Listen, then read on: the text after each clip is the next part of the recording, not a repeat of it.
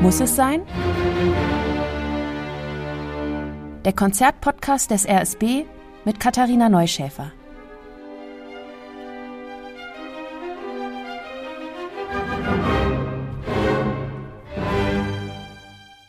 Das Jahr geht zu Ende und das Rundfunksinfonieorchester Berlin bringt es musikalisch zur Tür. Und zwar mit der Jahresabschlussmusik schlechthin mit Beethovens Sinfonie Nummer 9. Hallo zu unserem Podcast Muss es sein? Als Ludwig van Beethoven seine Neunte komponiert, ist vieles nicht so, wie er es sich wünschen würde. Aus seinem Gehörleiden ist inzwischen Taubheit geworden. Beethoven ist isoliert mit sich und mit seiner Frustration. Außerdem plagen ihn Ohrgeräusche.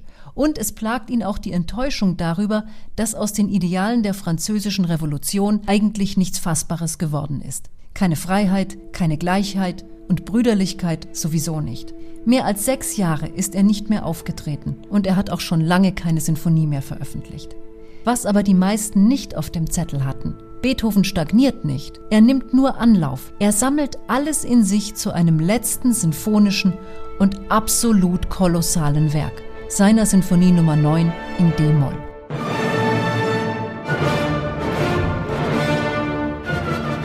Das ist die Einleitung.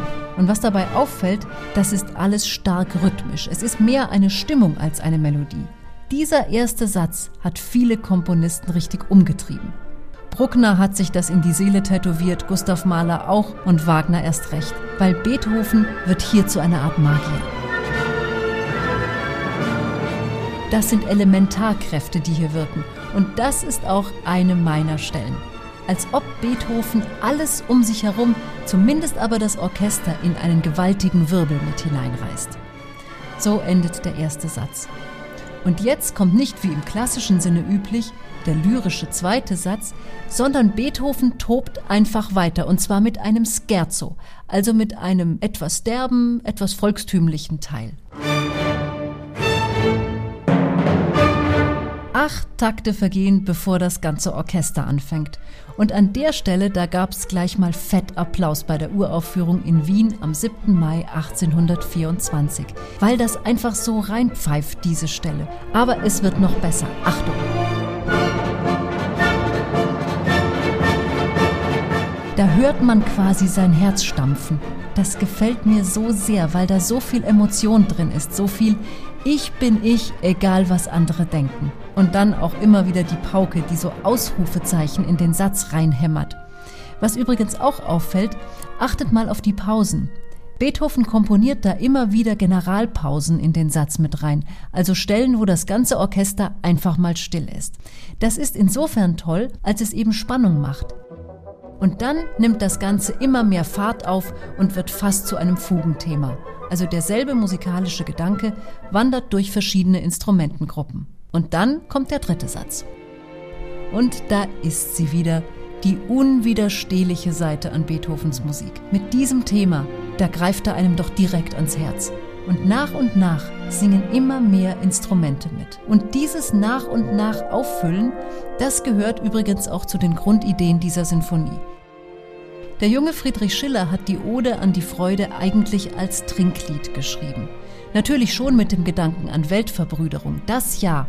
Aber beim Vortragen hat er erstmal so heftig geprostet, dass sogar Gläser kaputt gegangen sind. Später fand Schiller seinen Text dann eher nicht mehr so gut, aber Beethoven hat die Ode gehört und jahrelang im Kopf behalten. Er hat etwas daraus gemacht, was es vorher nicht war. Und jetzt kommt also der Plan vom Riesenchor im Riesenfinale.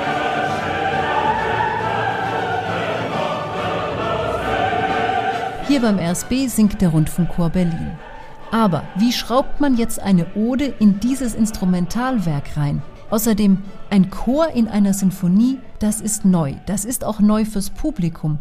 Und dann noch dazu mit diesem Text, alle Menschen werden Brüder, das ist ja fast wie ein Evangelium.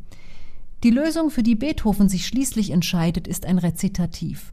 Also erstmal sagt nur einer was, ein paar Begrüßungsworte quasi. Und auf Platz 1 war zunächst dieser Satz hier. Lasst uns das Lied des unsterblichen Schillers singen. Auch wenn es eine Beethoven-Idee ist, irgendwie nicht. Fand er selbst dann auch und hat stattdessen das hier genommen. O Freunde, nicht diese Töne. Und das wiederum bezieht sich auf die krassen Dissonanzen, die er gerade eben zuvor in den Raum geworfen hat. Diese hier. Das ist Schmerz, das ist Verzweiflung und das ist auch Enttäuschung. Und jetzt dreht der Bariton alles zum Guten. Jetzt ist nämlich die Hoffnung dran. Oder vielleicht beginnt hier auch schon die Utopie. So muss es sein, so muss es werden. Und hier ist dann auch der Bezug zu Heuers Prolog. Inhaltlich ist der Bezug da, nicht musikalisch. Männer- und Frauenstimmen singen hier eng umschlungen. Sopran, Alt, Tenor und Bariton. Alle Register in kammermusikalischer Führung. Die Freude ist hier der Antrieb allen Lebens und der Cherub steht vor Gott. Und hört ihr, wie sich der Klang hier öffnet in die Unendlichkeit? Mal ganz ehrlich, es ist doch nachzuvollziehen, dass diese Symphonie bei anderen Komponisten ein Trauma ausgelöst hat. Die Nummer 9, die Nummer, die nicht komponiert werden kann wo man eigentlich lieber gleich bei der 10 weitermachen möchte oder einfach den Job wechseln oder sowas. Dazwischen immer wieder der Chor, stellvertretend für die ganze Menschheit. Und jetzt diese Stelle. Ihr stützt nieder Millionen? Und dann antwortet das Universum. Dieser Klang, der sich jetzt öffnet, das geht für mich über alle weltlichen Grenzen hinaus. Und gleich kommt noch sowas hinterher. Ahnest du den Schöpferwelt? Über Sternen muss er wohnen. Und das komponiert Beethoven. Er, der so instrumental gedacht hat. Hier ist es reine Programmmusik. Höher können die Sänger nicht mehr raus. Die sind zwischen Sternen. Wir bleiben auf einem Ton. Wir bleiben in den Höhen, bis gesagt ist, was gesagt werden muss. Und dann macht Beethoven das Allergenialste überhaupt. Der Klang wird breit und voll und eine Fuge ist auch noch mit dabei. Und alles, was wir mit Elysium oder Sakralem oder Transzendentem verbinden, das schwingt hier mit. Und dazu denkt euch den total vereinsamten, halb irren, völlig tauben Beethoven, der während dieses Mysterium zum ersten Mal erklingt, mitdirigiert. Mitdirigiert deshalb, weil er ja nichts hört.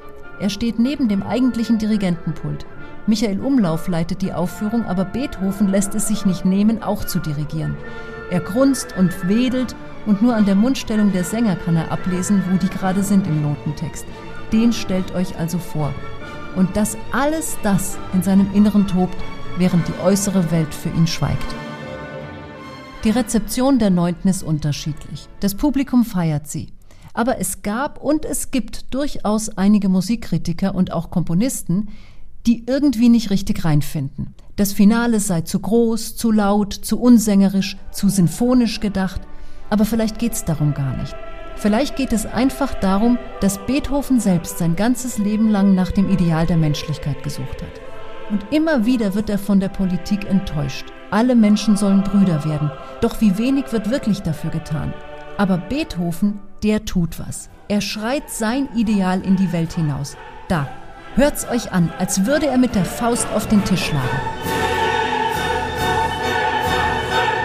Und am Schluss hören ihm dann doch alle zu. Und zwar bis heute, überall auf der Welt. Und schon bei der Uraufführung am 7. Mai 1824 in Wien. Die neunte ist fertig und Beethoven hört nicht, wie das Publikum tobt.